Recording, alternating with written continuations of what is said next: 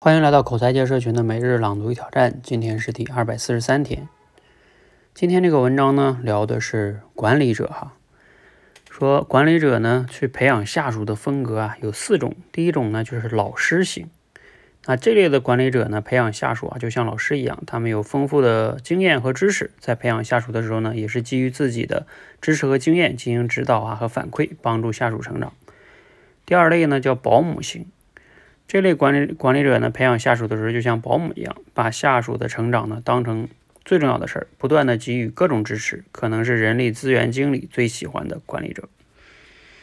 第三类呢叫连接者，这类管理者啊，培养下属的时候花的时间最少。如果是自己专业领域的问题呢，就会给下属有针对性的反馈；否则呢，他就会帮下属联系公司内部或者外部更擅长的专家，让他们自己解决。第四类呢叫拉拉队队长型，这类管理者培养下属啊，就是认为下属的成长是要自己负责并努力的，他的角色呢就是在旁边加油鼓劲儿，但不会给太多具体的支持。你猜哪种类型的管理者的下属成长最快呢？答案是连接型，因为这类管理者下属的进步效率是其他的管理者的类型的三倍。此外，这篇文章呢还有两个神奇的发现是。管理者培养员工的时间的长度和员工成长的速度没有太大关系。也就是说，如果方法正确，你花很少的时间也能让员工进步很快。第二就是认为自己最努力、最负责、投入最多精力的保姆型管理者，反而是四种类型中唯一对员工成长弊大于利的类型，还不如在旁边只给员工打气、啥活都不干的管理者。也就是说，花最多时间和精力帮助员工成长的管理者，结果好心没好报，不仅自己很累，下属也没什么进步。这篇文章的研究结论啊，初看让人吃惊，看似最努力培养员工的管理者，居然是最低效的。仔细一想啊，其实也很好理解，知道什么就教什么的管理者呢，他就是员工成长的天花板，而能够整合最优秀专家的管理者，就能捅破自己的天花板。让员工有更多的机会和更开阔的视野。内容摘自于程佳老师的《好好思考》。你读了今天内容有什么样的感触和思考呢？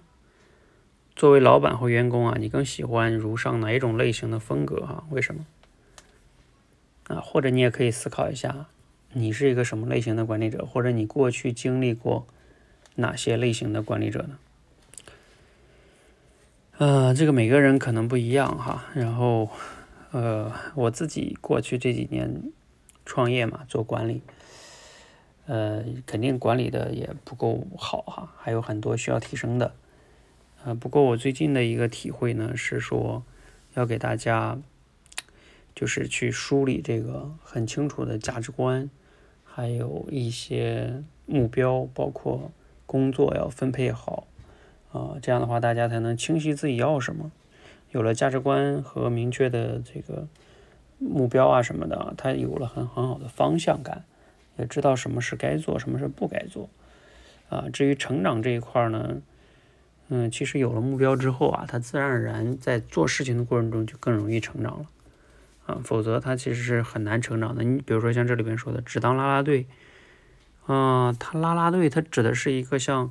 比赛的那种场景里，那队员那些球员是知道目标的，嗯，他这个你当啦啦队没有问题。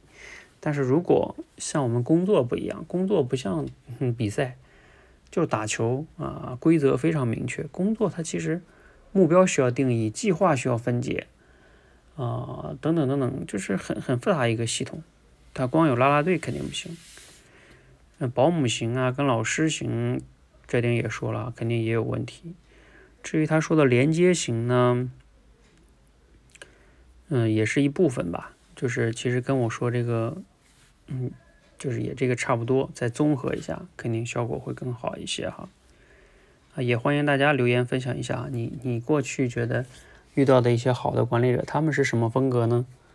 啊，如果你自己做管理者，你是什么风格呢？哎，都可以聊聊一聊啊。